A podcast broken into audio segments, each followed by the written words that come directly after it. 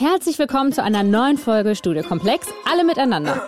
Und ich meine wirklich, alle miteinander. Also ob Männer oder Frauen oder männlich oder weiblich gelesen oder non-binär oder Flinter oder ich will hier wirklich niemand auf den Schlips treten, weil ich bin ja Feministin. Also, glaube ich. Feminist. A person who believes in the social, political and economic equality of the sexes. Ja, ja doch. Feminismus ist auch längst gar keine Nische mehr oder Special Interest von ein paar motivierten Frauen an der Uni. Beyoncé Queen Bee singt ja sogar davon.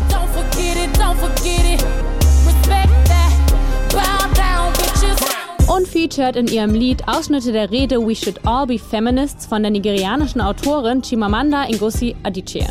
We raise girls to see each other as competitors, not for jobs or for accomplishments, which I think can be a good thing, but for the attention of men. Und im Iran erleben wir gerade eine Revolution. Und zwar nicht irgendeine. Das ist eine feministische Revolution, auch vor allem, weil sie von allen getragen wird. Bam, es läuft in Sachen Gleichberechtigung, oder? Feminismus for the win. Ich sag Femi, ihr sagt Nismus. Femi.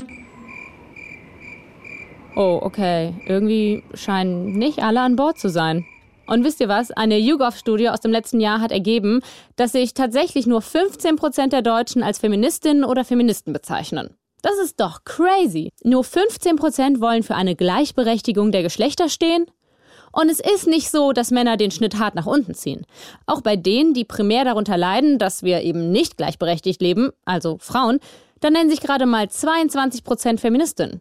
Der Feminismus hat ganz offensichtlich ein Imageproblem. Und das in einer Zeit, in der wir immer noch unter Gender Pay Gap und Femizin leiden und, ja, komm, auch unter der Orgasmuslücke.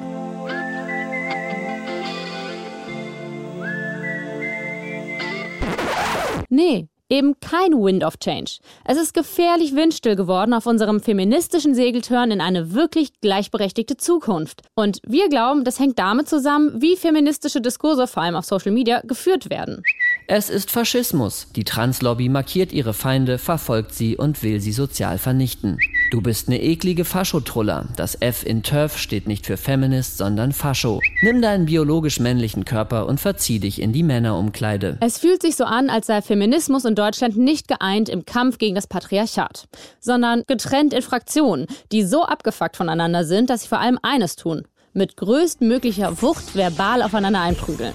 Ich habe das Gefühl, dass es äh, schon seit einiger Zeit kein sinnvoller Streit mehr ist, der da innerfeministisch ausgetragen wird. Das war Marlene Hobrack.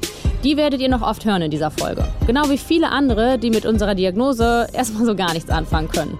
Gilda Sahebi zum Beispiel. Also ohne Reibung kein Feuer. Und klar, ein bisschen Reibung gibt es bei einer Folge, die fragt, ob der Feminismus kaputt ist, natürlich auch. Ich glaube, dass ein Feminismus, der nicht intersektional ist, ist kein Feminismus. Weil man als intersektionale Feministin immer sagen würde, natürlich arbeite ich nicht mit Leuten zusammen, die transfeindliche Sachen sagen oder machen. Ey ja, und diese ganzen Fremdwörter, transfeindlich, intersektional, auch so ein Thema, an dem wir uns reiben werden. Es gibt schon auch eine sehr lange Geschichte und bis in die Gegenwart Gegenwart hinein so eine Art gern genommenes Schlammcatchen.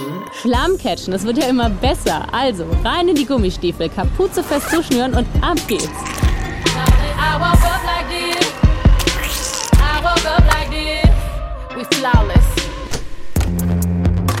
Ich bin Anne-Kathrin Neutin und das ist Studio Komplex. Eine Sache sollte ich gleich mal aus dem Weg räumen, glaube ich. Nicht, dass wir uns hier falsch verstehen. Ich stelle mich hier nicht hin und sage, der Feminismus ist kaputt, alles im Arsch, weil wir streiten ja so viel. Ich sehe schon auch, dass Streit eigentlich wichtig und sinnvoll ist. Wir haben tatsächlich eine ganze Studie Komplexfolge dazu gemacht, die einfach nur Streit abfeiert.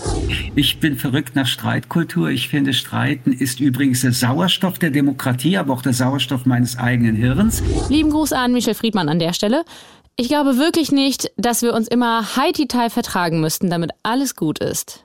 Wie Gilda Sahebi sagt. Also ohne Reibung kein Feuer. Aber auf der anderen Seite gibt es Feuer natürlich auch nicht, wenn man jeden Funken Feminismusbegeisterung sofort austritt, weil man damit beschäftigt ist, aufeinander rumzutrampeln. Und das Gefühl habe ich gerade. Ich glaube, viele Menschen sind vom aktuellen feministischen Diskurs genervt. Ich habe das Gefühl, dass es äh, schon seit einiger Zeit kein sinnvoller Streit mehr ist, der da innerfeministisch ausgetragen wird, sondern dass es im Prinzip darum geht, um eine Deutungshoheit und dass das Mittel, um sozusagen Macht und Deutungshoheit zu gewinnen, oft eben auch wirklich eine Verletzung, eine auch eine totale, ja, wie soll man sagen, ein Mundtotmachen des, des Gegners Gegners oder der Gegnerin ist. Und ich glaube nicht, dass es eine schwesterliche Form oder eine politisch sinnvolle Form des Streitens ist. Das ist Marlene Hobrack. Ihr habt sie eben schon gehört. Marlene ist Autorin und Journalistin. Ich beschäftige mich bei meiner journalistischen Arbeit sehr häufig mit dem Thema Feminismus, auch mit anderen Themenstellungen, gesellschaftspolitischen Fragestellungen. Und gerade eben habe ich mein Buch Klassenbeste veröffentlicht, das die Klassenfrage unter spezifisch weiblicher Perspektive in den Blick nimmt. Und ihr merkt, Marleen sieht es ein bisschen so wie wir. Es ist ja ganz klar, dass in jeder Bewegung oder auch in jeder Debatte, in dem es um verschiedene Interessen geht, dass es da auch zu Streit kommen kann. Aber ich glaube, die Mittel, die inzwischen gewählt werden innerhalb dieses Streites, die sind nicht dazu geeignet, politisch und sozusagen innerfeministisch noch einen Konsens in irgendeiner Form zu erreichen. Tja, und ohne Konsens, ohne wenigstens einen allerkleinsten gemeinsamen Nenner, da braucht man sich ehrlich gesagt nicht wundern, dass nur 15 Prozent der Deutschen bei dieser Sache namens Feminismus mitmachen wollen. Die Frage, die sich natürlich sofort stellt, ist, wie konnte es so weit kommen? Oder vielleicht erstmal auch, wie schlimm ist es wirklich? Höchste Zeit, sich das mal anzuschauen, sich reinzuwagen in das Schlachtfeld feministischer Diskurs.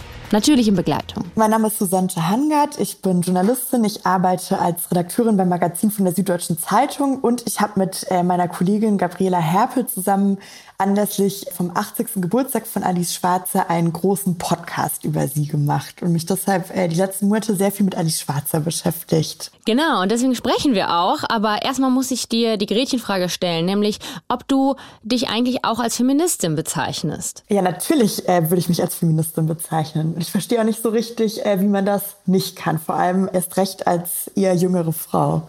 Ich kann es sogar nachvollziehen, weil ich glaube, viele etwas zurückschrecken vor Debatten, die geführt werden, was uns ja ein bisschen auch zu unserer Folge bringt. Also ich, ich meine schon ernst, wenn ich sage, ich verstehe nicht, wie man als Frau heute oder als jüngere Frau, oder eigentlich auch als Mann nicht sagen kann, man ist Feministin, weil also es gibt ja so ein bisschen die Erzählung, ne, wir hatten irgendwie richtig lange eine Bundeskanzlerin und Frauen können doch heute alles werden.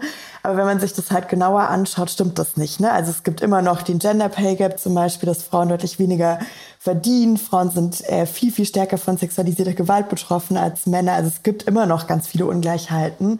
Und deswegen verstehe ich nicht, wie man da sagen kann, ja, das interessiert mich irgendwie nicht und das ist nicht so wichtig. Und äh, das heißt es eben für mich, Feministin zu sein, dass man versucht, das zu verändern. Und ich glaube, das, was du gerade ein bisschen angesprochen hast, dass man keine Angst hat auf die Debatten, das ist tatsächlich was, was ich in unserer Recherche total gemerkt habe und auch zusammen mit meiner Kollegin gelernt habe, dass das, glaube ich, was ist, was sich traurigerweise immer wieder in der Generation wiederholt, dass wir selber so internalisieren und ja eigentlich auch dann so einen männlichen Blick annehmen, dass Feministinnen so super anstrengende Frauen sind, die ganz früher so in lila Latzhosen und ohne BHs rumgerannt sind oder die sogar verbrannt haben und so ein bisschen spaßbefreit sind und unsexy und vielleicht auch einfach nicht so gut bei Männern ankommen, deswegen Feministin werden. Und ich glaube, das ist super gefährlich ähm, für uns alle als jüngere Frauen oder überhaupt als Frauen. Mhm.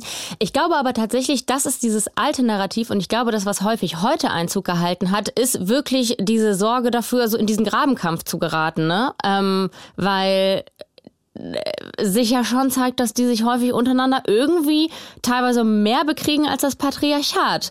Würdest du da nicht zustimmen? Also ich glaube, ähm, natürlich gibt's voll viel Streit und Diskussion. Ne? So, und ich glaube, das war zum Beispiel auch total spannend an der äh, Recherche zu Alice Schwarzer weil ich zum Beispiel auch das Gefühl habe, dass was sie da ähm, teilweise äußert, zum Beispiel über Transmenschen, finde ich super problematisch oder auch wie sie über Muslimen spricht, die ein Kopftuch tragen.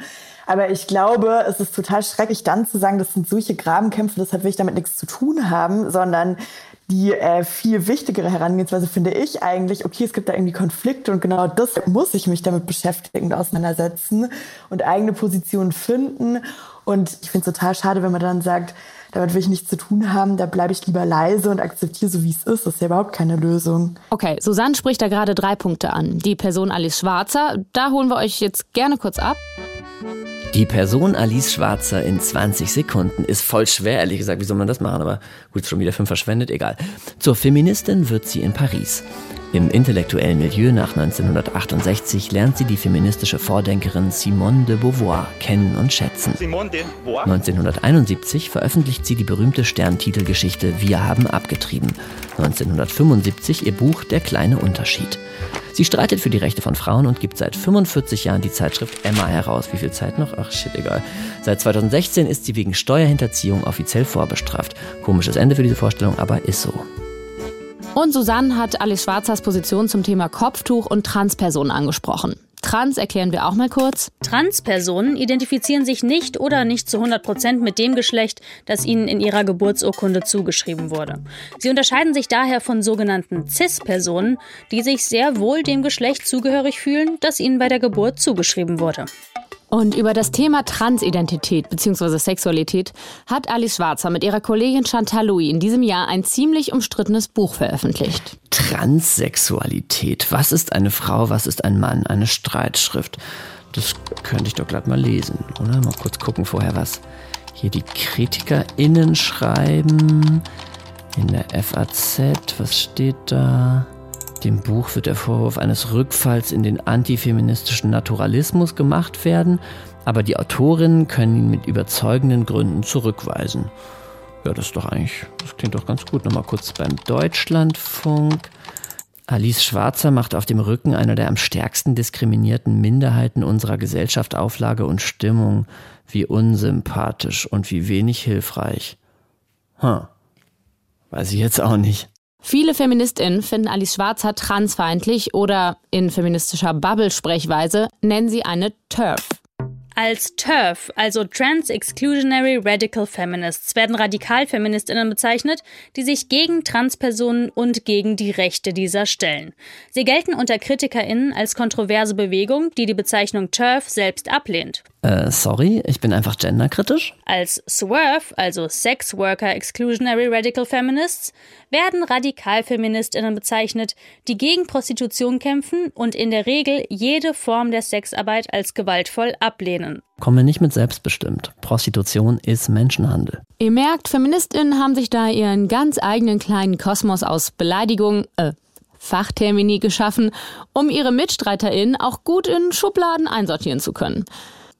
So, ich hatte Susanne ja eben aber einigermaßen abgewürgt in ihrer Expertise über Alice Schwarzer. Sie hat sich ja vorgestellt mit. Ich habe mit äh, meiner Kollegin Gabriela Herpel zusammen anlässlich vom 80. Geburtstag von Alice Schwarzer einen großen Podcast über sie gemacht und mich deshalb äh, die letzten Monate sehr viel mit Alice Schwarzer beschäftigt. Jetzt wird sie 80. Und wir haben über Monate recherchiert und haben gemerkt, durch den Blick zurück in ihr Leben versteht man, warum diese Frau heute so umstritten ist. Jeder, der mir einmal begegnet, kann anschließend jahrelang darüber reden, wie Alice Schwarzer denn wirklich ist. Ihr Bild von Alice Schwarzer hat sich im Lauf der Recherche aber schon noch mal geändert, erzählt Susanne. Ich bin selber Anfang 30 und ich ähm, habe Politikwissenschaft studiert und bin so aus dem Studium und auch aus meinem Umfeld, glaube ich, äh, sehr geprägt, auch eben von so intersektionalen feministischen Debatten, habe ich ja gerade schon kurz gesagt, ne? also ein Feminismus, der verschiedene Diskriminierungsformen mitdenkt. Ich habe mich auch ganz viel mit Antirassismus zum Beispiel beschäftigt und ich habe schon vor allem mit so einer Brille erstmal auf Alice Schwarzer geschaut. Also ich hatte im Kopf, ähm, dass sie ja schon sehr paternalistisch über Frauen spricht, die ein Kopftuch tragen und das quasi denen unterstellt, dass es eigentlich immer ein Symbol der Unterdrückung ist und gar nichts anderes sein kann.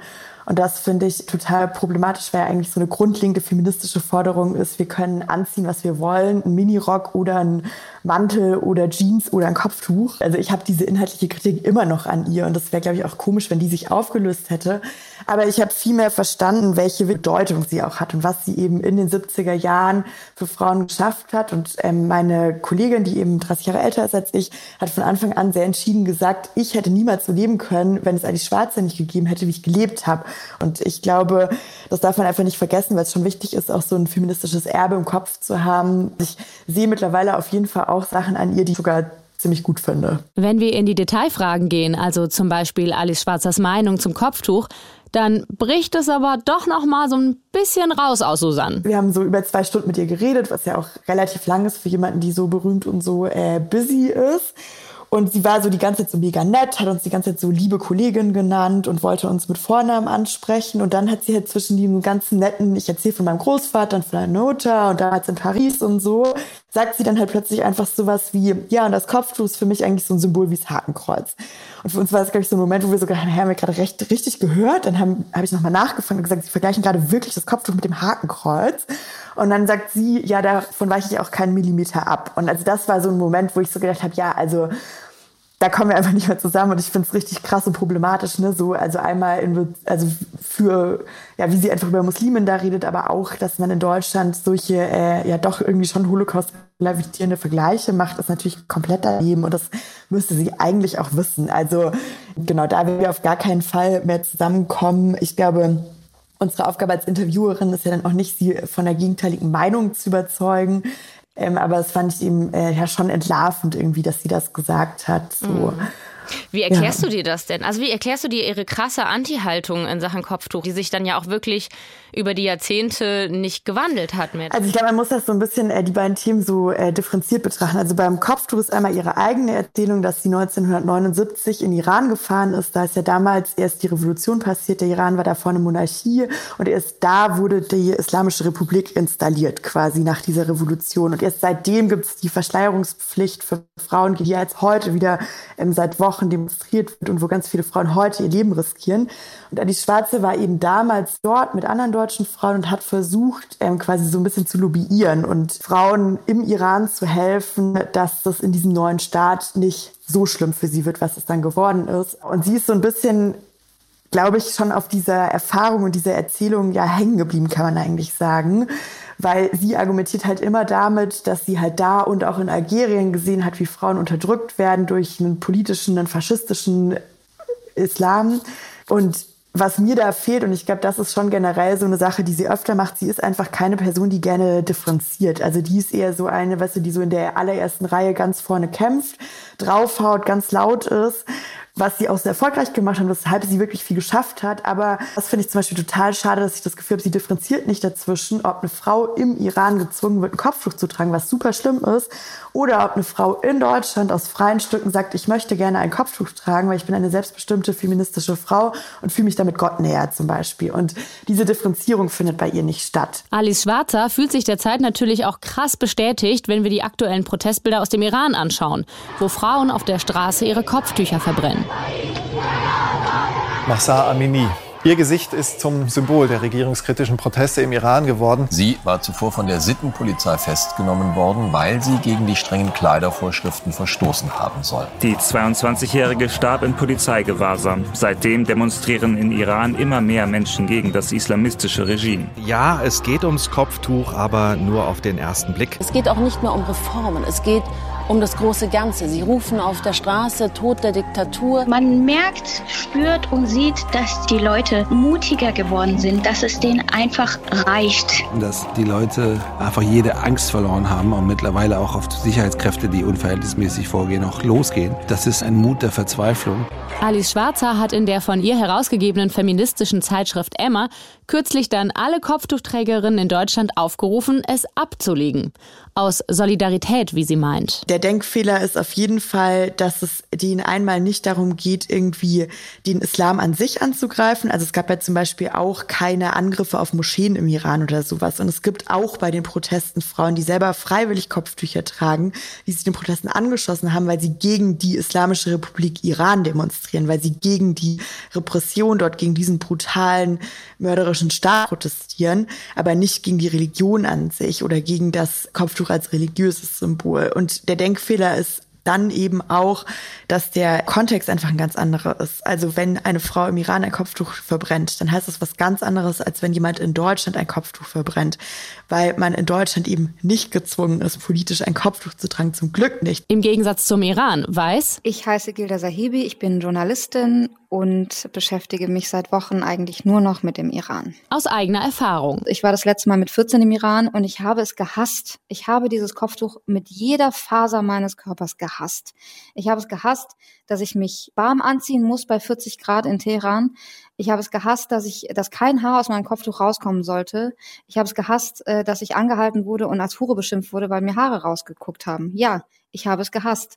Aber weil es im Iran war, ich kann das nicht vergleichen mit jemandem, mit einer Frau, die, die, zum Beispiel eine Tante von mir, die inzwischen verstorben ist, die mir unglaublich lieb war. Es war eine, wir waren uns sehr, sehr eng, die irgendwann auch angefangen hat, das Kopftuch äh, zu betragen, wenn sie zu uns zu, zu Besuch kam. Und ich habe das ehrlich gesagt nicht verstanden, als ich so ja 15, 16, 17 Jahre alt war. Und ich habe sie gefragt, warum? Du musst doch hier gar nicht mehr das Kopftuch tragen, weil sie in Deutschland war zum Beispiel. Und dann hat sie gesagt, das ist für mich, das erinnert mich daran, dass ich eine Verbindung zu Gott habe und es erinnert mich daran, dass ich vieles in meinem Leben nicht kontrollieren kann und an Gott abgeben darf. Das war für sie ihre Verbindung mit diesem Kopftuch. Etwas ganz anderes, was ich habe oder was viele Frauen im Iran haben, weil sie gezwungen sind, dieses Kopftuch anzuschauen. Im Iran ist der feministische Kampf auch ein völlig anderer als in Deutschland. Es geht ja um viel existenziellere Rechte. Also von den Grundsätzen ist es ein Feminismus wie jeder andere, aber natürlich ist das, wogegen man kämpft, für uns unvorstellbar. Also alleine es gibt die eine Seite, dass Frauen rechtlich äh, nur halb so viel wert sind wie Männer. Äh, da kommen ganz viele andere äh, Sachen dazu, ähm, die das bedeutet. Sie dürfen nicht singen, nicht tanzen und so weiter. Ganz viel sozusagen auf dieser Ebene Unterdrückung. Und dann gibt's natürlich noch die Stellung von einer Frau in diesem System. Also es gibt einen so einen schiitischen Geistlichen, der eigentlich die Stellung von der Frau mal sehr plastisch beschrieben hat in einer seiner äh, Gebetsstunden, nenne ich mal sie mal. Äh, da hat er gesagt, Gott hat drei Arten von Tieren geschaffen. Die erste Art von Tieren ist, äh, sind jene Tiere, die die Menschen tragen, also Pferde und Kamele zum Beispiel. Die zweite Art von Tieren sind die Tiere, die die Menschen nähren, also Kühe und Schafe. Und dann gibt's die dritte Art von Tieren und das sind die Frauen. Und damit Männer keine Angst vor ihnen haben, hat er ihnen das Anglitz von Frauen ge gegeben, aber eigentlich sind sie auch nur Kühe und Schafe. Und das hat eben ganz, ganz viel zur Folge. Und gegen diese Stellung von Frauen, gegen die Unterdrückung von Frauen, die auch von dieser Sicht her kommt, dagegen kämpft man dort gerade.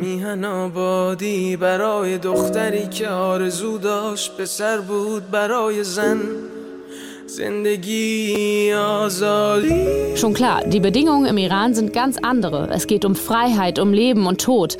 Diese existenziellen Bedrohungen, der eine große Feind, der lässt sich auch Mainstream-medial viel einfacher vermitteln.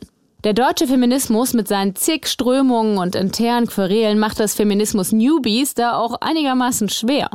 Ganz ehrlich, wir kommen ja auch hier kaum mit mit dem Aufschlüsseln der Begrifflichkeiten. Turfs, Swerves und Susanne hat ja auch den Begriff Intersektionalität gedroppt. Der ist ziemlich wichtig für den modernen Feminismus. Deshalb habe ich dazu auch extra mit ihr gesprochen. Mein Name ist Emilia Roag und ich bin Autorin, Politologin und beschäftige mich mit Unterdrückung und Intersektionalität. Ich habe sie dann natürlich direkt gefragt, ob sie das erklären kann, aber weil Emilia halt selbst seit Jahren sehr akademisch tief drin im Thema ist, kamen dann sehr viele neue Fremdwörter. Deshalb habe ich meine Kollegin Sophia gerufen und die hat uns etwas leichter verdaulich zubereitet. Yes, da bin ich. Ein Moment. Intersektionale Aktivistinnen machen darauf aufmerksam, dass Diskriminierung nicht nur auf einer Ebene geschehen kann, sondern auf vielen verschiedenen Ebenen. Intersektionalität beschreibt die Überschneidung und Gleichzeitigkeit von verschiedenen Diskriminierungsformen. Es betrifft Frauen. Und auch Menschen, die nicht nur vom Sexismus betroffen sind, sondern auch von Rassismus, von Ableismus, also die Diskriminierung gegenüber behinderten Menschen, von eben Antisemitismus, anderen Formen von Rassismus, von Klassismus. Weil die ja alle auch ein bisschen andere Bedürfnisse haben, was feministischen Kampf betrifft. Extrem einleuchtend, wenn ihr mich fragt. Oh, okay, fragt keiner, ne?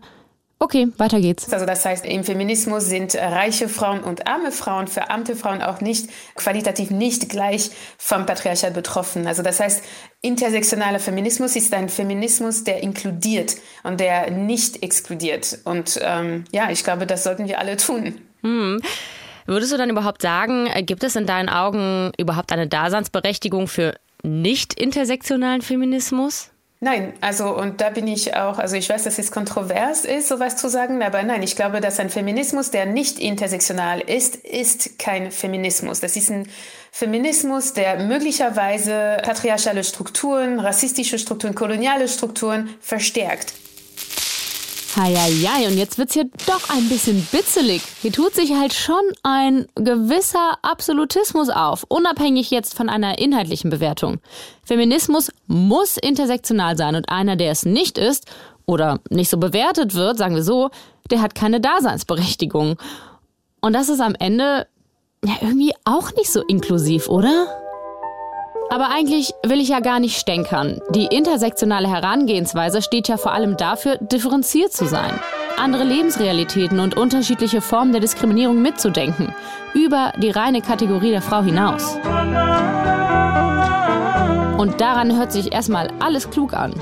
Ist die von uns angesägte Streitkultur also einfach ein höchst notwendiger Prozess, um eigentlich nur den Feminismus von den Altlasten zu befreien und ihm dann den einzig wahren Weg zu ebnen, den intersektionalen Feminismus? Äh, nicht so schnell hier, junger Padawan. Tatsächlich gibt's, na klar, aber auch am intersektionalen Feminismus Kritik. Und zwar dadurch, dass er so stark individualisiert in seinem Versuch, möglichst viele Formen der Unterdrückung zu berücksichtigen. Dadurch kann das in einer Art Wettkampf der Opferrollen ausarten. Den Oppression Olympics. Und da geht es auch schon los, das Rennen um die Frage, wer ist am unterdrücktesten? Das Rennen um die begehrte Mi-Mi-Mi-Medaille. Und den Begriff haben wir uns auch wirklich nicht ausgedacht. Der wird tatsächlich benutzt, um dieses Phänomen abzubilden, wenn marginalisierte Gruppen um Aufmerksamkeit buhlen. Wer leidet am meisten?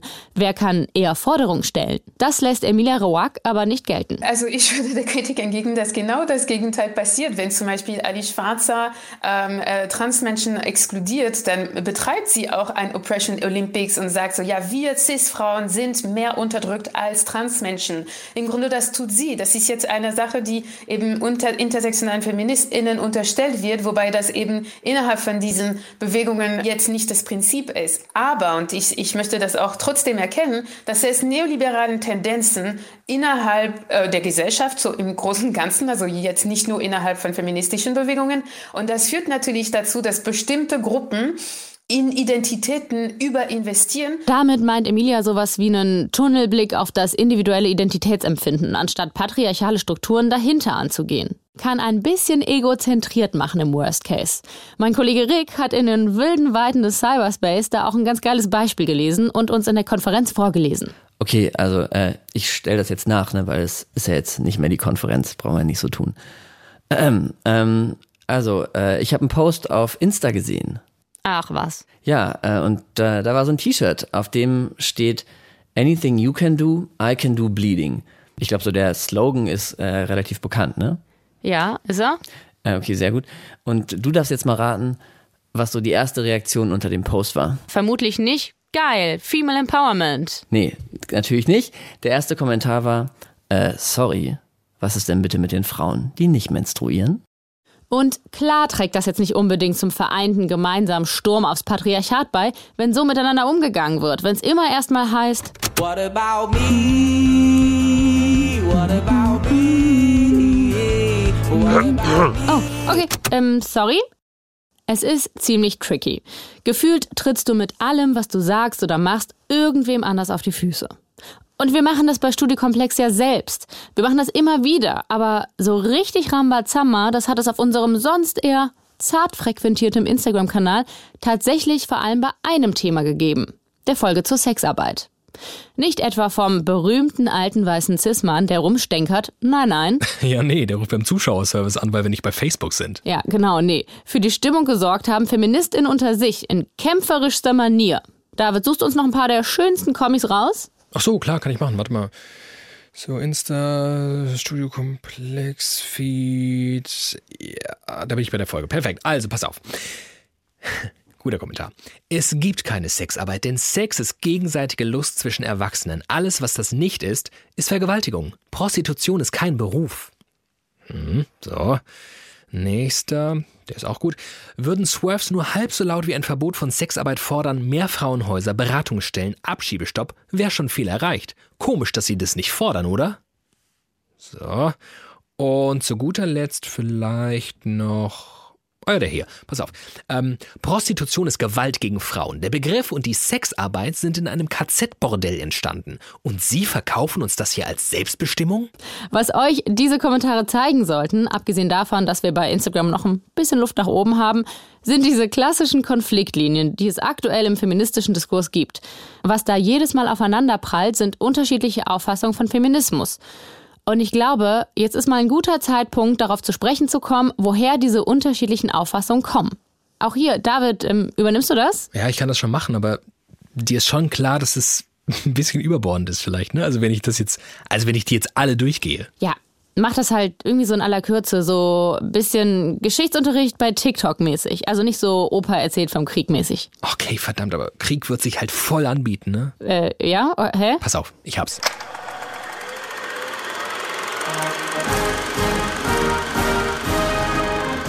Ganz entscheidend für die erste Welle des Feminismus war die Französische Revolution. Die Abschaffung des Ständestaates, die Aufklärung, das Besinnen auf Menschenrechte, all das beeinflusste maßgeblich, dass Frauen im 18. Jahrhundert angefangen haben, sich zu organisieren und für gleiche Rechte zu kämpfen. Sie wollten das Wahlrecht, ein Recht auf Bildung und Erwerbstätigkeit. Mit der Machtübernahme der Nationalsozialisten 1933 wurden dann viele Bestrebungen dieser ersten Welle beendet und manche sagen sogar, die Rückschritte auf dem Weg zur Emanzipation waren das Ende dieser ersten Welle. Auch die zweite Welle des Feminismus wurde von einer Art Revolution angestoßen, der Jugend- und Studentinnenbewegung in den 60er Jahren. Denn ja, inzwischen durften Frauen wählen, arbeiteten auch ganz häufig, aber das alles in einem ziemlich engen konservativen Korsett und diese patriarchalen Strukturen, die wurden zunehmend in Frage gestellt. Die Forderungen wurden also systemischer, grundsätzlicher, vielleicht auch ja, vielleicht auch ein bisschen abstrakter. Es ging um das Aufbrechen bestehender Frauenbilder, um die sexuelle Befreiung durch das Recht auf Abtreibung und den Start der Antibabypille.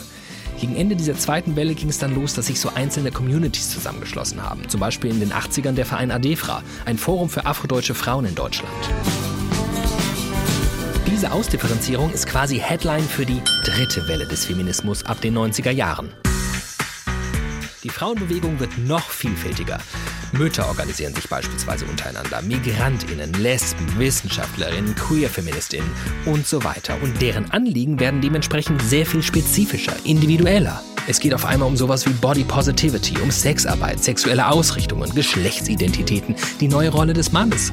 Aufgrund dieser verschiedenen Strömungen scheint es aber zu immer mehr Konflikten zu kommen. Es geht um Deutungshoheit, um Machtgefälle und Teilhabe.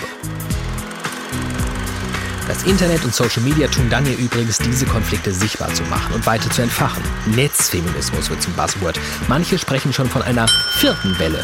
Einer Welle, die digital und intersektional gedacht wird. Aber auch darüber, ob das jetzt wirklich eine neue Welle ist oder nicht, gibt es, ja, Streit. Und jetzt könnte man zwar meinen, das gute World Wide Web mit seinem Netzfeminismus macht alles viel zugänglicher für eine allgemeinere Allgemeinheit so, aber das ist leider überhaupt nicht der Fall, meint Marleen.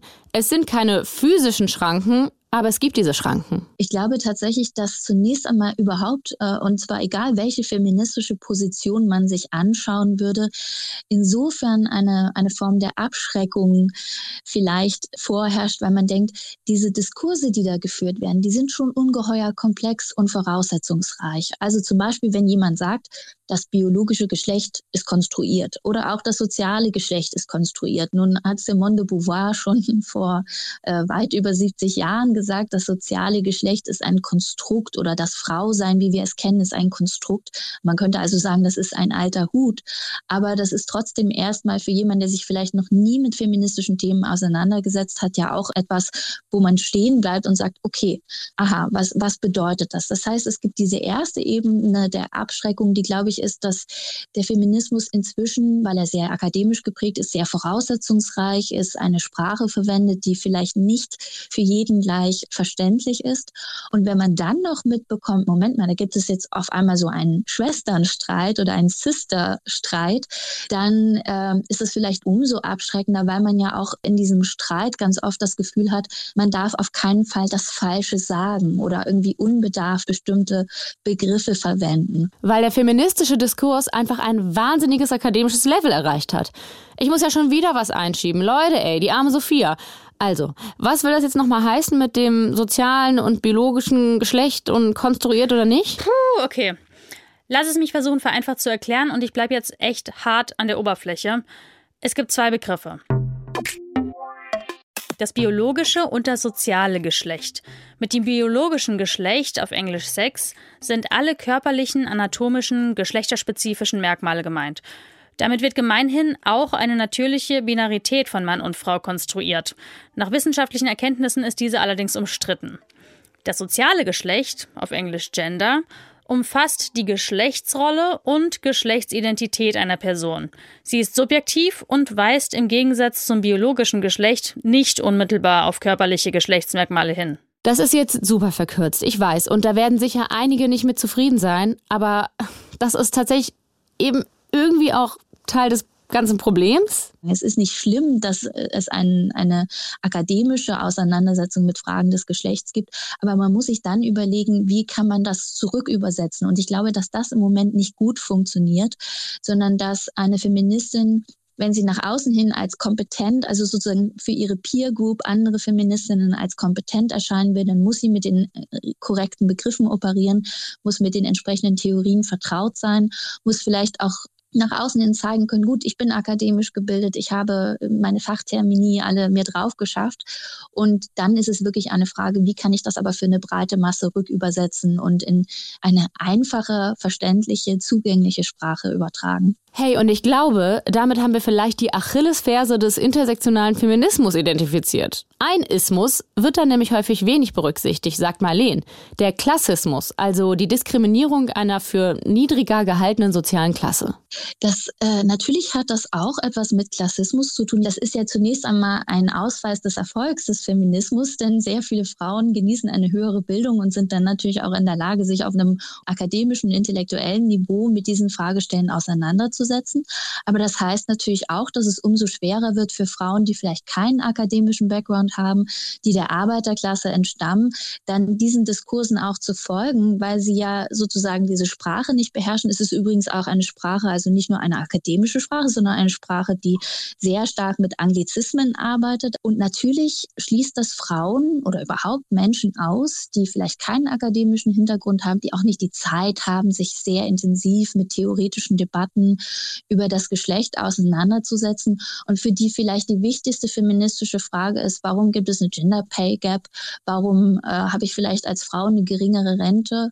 Oder warum wird meine Care-Arbeit nicht entlohnt und auch gesellschaftlich anerkannt? Also diese sehr basalen, aber gleichzeitig ungeheuer wichtigen Fragen des Feminismus, die müssen auf jeden Fall, finde ich, in einer Sprache und in einer Form adressiert werden, dass sie tatsächlich auch für die Masse der Frauen oder Menschen insgesamt verständlich ist. Und ich glaube, dass tatsächlich, äh, je mehr Hemmnisse wir aufbauen, je akademischer, je exklusiver wir sprechen, desto schwieriger wird das. Womit wir wieder bei den 15 Prozent vom Anfang wären. Den mickrigen 15 Prozent in Deutschland, die sich als FeministInnen bezeichnen. Ach, wobei es jetzt auch wieder hakelig wird, weil ich habe noch eine Frau in petto, mit der habe ich das letzte Interview geführt und die hat mich und unsere These nochmal gut auseinandergenommen. Holt das Popcorn, das gönnen wir uns nochmal. Ich bin Paula Villa-Braslawski, ich bin Soziologin und äh, bin auch in den Gender Studies verortet. Ich bin Professorin an der LMU München seit 2008. Und Paula Irene Villa-Braslawski findet eine Erklärung für diese traurigen 15% FeministInnen in Deutschland, die mir, was soll ich sagen, leider sehr einleuchtet. Wenn Sie das mal so konkret benennen, worum es geht, dann hat das, was so unter dem Umbrella-Term Feminismus läuft, wenn man das mal so ausbuchstabiert konkret, unglaublich hohe Zustimmungswerte. Das Wort Feminismus ist, und das ist von Jahr zu Jahr sehr unterschiedlich, immer so je nachdem, was und wer damit assoziiert wird.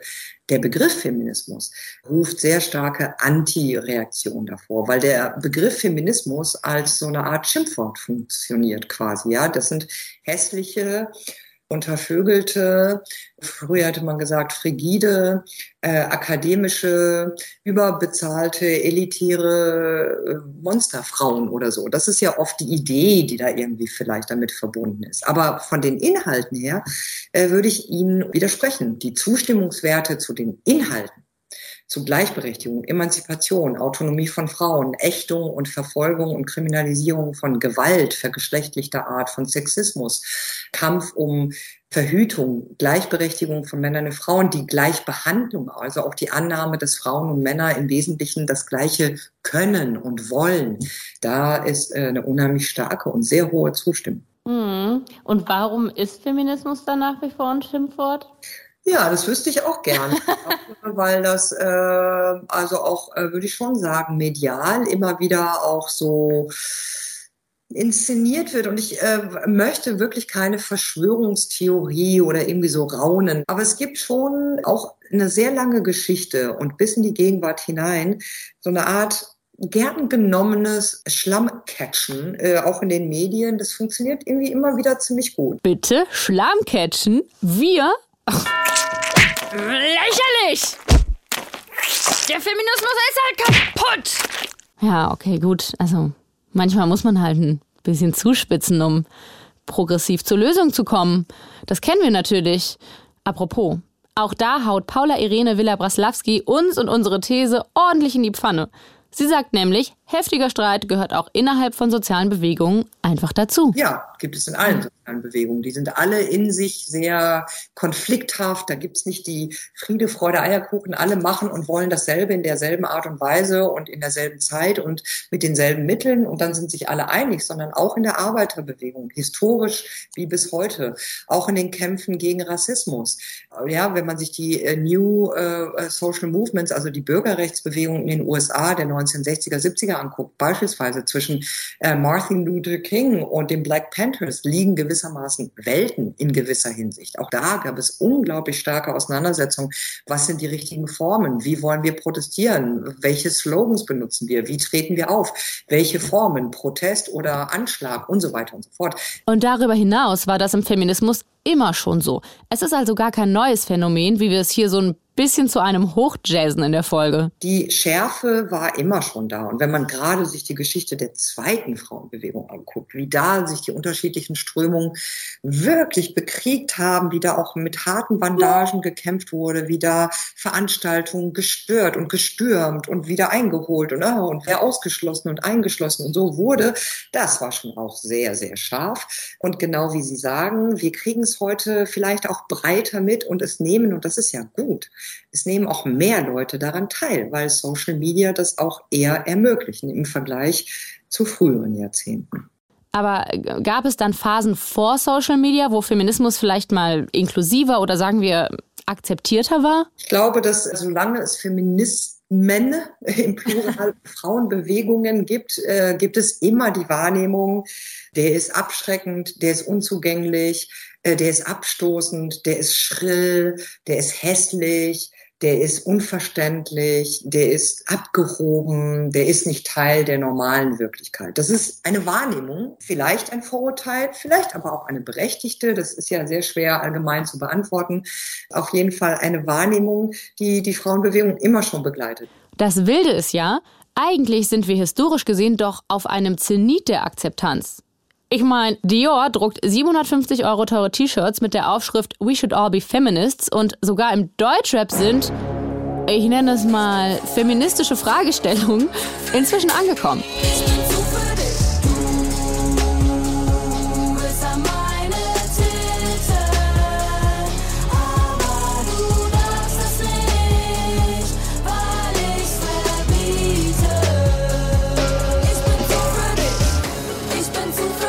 Und wenn es dann mal heiß hergeht, dann muss das so, sagt zum Beispiel Gilda, die Iran-Expertin. Ich glaube, dass diese Auseinandersetzungen super wichtig sind, weil sonst bewegt sich ja auch nichts. Also ohne Reibung kein Feuer. Also von daher ähm, ist es, glaube ich, extrem wichtig, dass es passiert. Und ich, ich sehe es ja selber auch immer. Wenn ich in bestimmten äh, Kreisen bin, ähm, das fällt mir auch in der Politik immer wieder auf, wo irgendwie Leute über Feminismus sprechen und ich denke, äh, ich weiß nicht genau, ob wir dasselbe meinen, wenn es dann, komplett weiße, weiße Kreise sind. Und das bringt man dann halt rein. Ich kann ja auch nicht mehr machen, als meine Perspektive da reinzubringen. Also ich kann ja nicht sagen, ey, jetzt äh, versteht das doch endlich oder warum macht ihr das denn so? Weil das wurde ja auch jahrzehntelang so gemacht, dass bestimmte Teile der Gesellschaft nicht in den Feminismus eingeschlossen wurden und nicht in den Kampf der Frauen. Und das ändert sich gerade und es ist gut, dass wir Diskussionen führen. Und das, es ist ja auch wichtig, dass, dass jetzt andere Stimmen gehört werden. Das war ja auch lange nicht so. Und ich kann dann die Wut auch teilweise verstehen.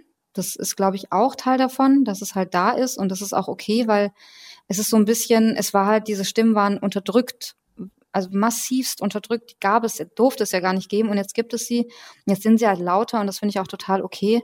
Und damit setzen wir uns halt auseinander. Und das sagt übrigens auch Marlene, die uns ja eigentlich sonst ziemlich zur Seite steht in der These, dass die Debattenkultur den Feminismus kaputt macht. Glaubst du denn, dass sich FeministInnen damit letztendlich in ihrer Zielfindung, also letztendlich das Patriarchat abzuschaffen, dass sie sich damit selbst im Weg stehen? Oder ist das vielleicht auch einfach der Moment, in dem wir jetzt sind? Also, dass es so die Kämpfe sind, die es auf dem Weg zum Fortschritt äh, halt zu kämpfen gibt? Ich glaube, die Geschichte des Feminismus hat gezeigt, dass es solche Kämpfe immer wieder gegeben hat und dass sie nicht notwendig im Weg des Fortschritts stehen. Das reflektiert ja zunächst einmal nur eine gesellschaftliche Realität, dass es eben nicht die Frau gibt, die sozusagen einfach dadurch, dass sie Frau ist, wie auch immer, sozial, biologisch, die gleichen Interessen wie alle anderen Frauen hat, sondern natürlich gibt es da auch diverse Unterschiede, also Klassenfrage, die Zugehörigkeit, also Kategorien wie Race, Ethnie, Religionszugehörigkeit. Das sind alles Dinge, die mit hineinspielen. Insofern ist das nicht so, dass es uns äh, auf dem Weg des Fortschritts behindert. Ich glaube, es ist einfach nur eine Form des Streitens, die unnötig viel Energie bindet und in, in dieser Form dann eben nicht konstruktiv ist. Okay, puh, danke. Sie haut uns jetzt doch nicht den letzten Sargnagel rein, sondern macht im Gegenteil nochmal ein, wie ich finde, sehr wichtiges Fass auf dass im Eifer des Gefechts so mancher Kämpferin vielleicht das wesentlichste feministische Anliegen so ein bisschen aus dem Fokus gerutscht ist, nämlich erstmal grundsätzlich alle anzuerkennen. Frauen als Menschen, das ist übrigens etwas, was alle Schwarze immer schon, ich finde, in ihren frühen Texten wirklich auch sehr gut, bei aller Kritik, die ich heute an sie habe, auch immer wieder formuliert hat. Es geht im Feminismus darum, Frauen als vollwertige Menschen anzuerkennen. Und das ist zwar jetzt vermutlich besonders im Vergleich zum dominanten männlichen Geschlecht gemeint, aber natürlich gilt das doch auch untereinander. Respektvoll miteinander umzugehen. So banal das klingt. Eine radikale Feministin kann sich entscheiden, wie spricht sie über eine Transfrau, ja? Spricht sie auf abwertende Art und Weise über Transfrauen oder schafft sie es, das korrekte Pronomen zu benutzen und schafft sie es sozusagen auch die Problemlage oder die Problemstellung, die, die es für Transpersonen, nicht nur Transfrauen, auch Transmänner gibt, schafft sie das äh, nachzuvollziehen. Und ich glaube aber, die andere Position ist eben auch, dass man aus queer-feministischer Sicht, ich höre das eben auch ganz oft, dass wenn man sagt, ja, ich, ich glaube schon, dass wir über das biologische Geschlecht sprechen müssen oder dass das biologische Geschlecht eine Realität ist. Wenn man diese Position kurzerhand als transfeindlich markiert, dann ist das auch ein ungeheures Problem. Denn ich würde mal sagen, dass 99,9 Prozent der Menschen draußen das zunächst einmal als eine Realität auffassen. Ob das korrekt ist oder nicht, ist nochmal eine andere Frage, aber es ist, entspricht der Wahrnehmung von Realität. Und wenn man diesen Personen dann sagt, ja, weil du die Vorstellung hast, es gibt sowas wie ein biologisches Geschlecht, bist du eigentlich transfeindlich, dann stößt man diese Menschen definitiv auch vor den Kopf. Und ist, das ist dann eben auch eine, eine gefährliche Vereinfachung, denn ich glaube nicht, dass jeder, der sagt, ja, also ich glaube, es gibt so eine biologische Dimension von Geschlecht. Ja klar, dass diese Personen automatisch transfeindlich sind oder Transpersonen abwerten wollen und äh, oder, oder sie gar hassen. Und hey, vielleicht wollen dann doch auch ein paar mehr Menschen als 15 Prozent Mitglied werden im Feminismusclub, weil daraus ergibt sich ja auch unser zweiter Kritikpunkt, die fehlende Inklusivität gerade auch von einem, äh, sagen wir, Mainstream. Wenn man das Gefühl hat, sobald man das jemandem sagt oder wenn man sagt, ich interessiere mich für feministische Themenstellung, dass sozusagen sofort so ein, dieser Streit, der im Hintergrund oder im Untergrund spielt, zur Diskussion kommt und man sozusagen so eine Art Bekenntnis auch machen muss, also zu welcher Form des Feminismus bekenne ich mich denn? Und gehöre ich zu denen oder gehöre ich zu denen? Also, dass man gleich sich in eine Art Frontstellung auch begeben muss, wenn man sagt, ja, ich bin Feministin. Und das ist, glaube ich, auch nicht attraktiv für sehr viele Menschen. Das ist halt einfach unfassbar traurig. Besonders nachdem wir doch jetzt eigentlich das Gefühl entwickelt hatten, dass Feminismus irgendwie im Mainstream angekommen ist. Hier Queen Bee und so. Don't forget it, don't forget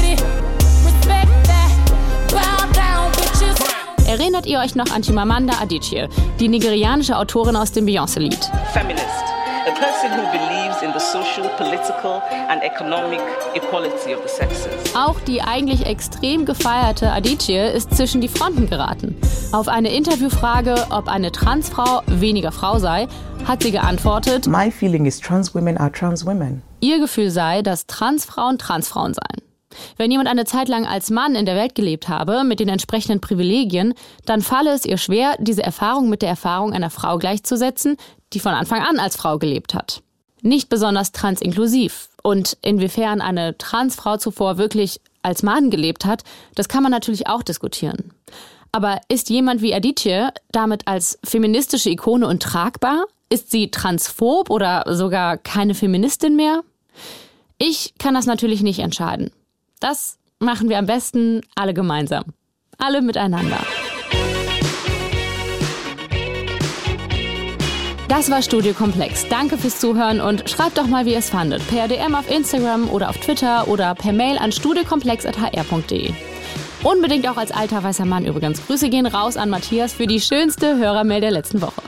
Danke Angela Mehringer, Sophia Luft, Rick Oppermann und David Art für die solidarische und zum Glück auch bezahlte Mitarbeit. Nicht, dass sich das jetzt falsch anhört.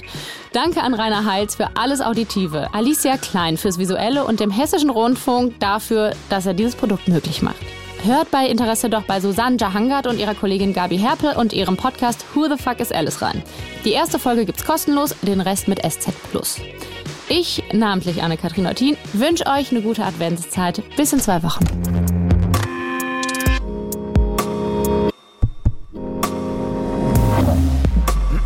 you.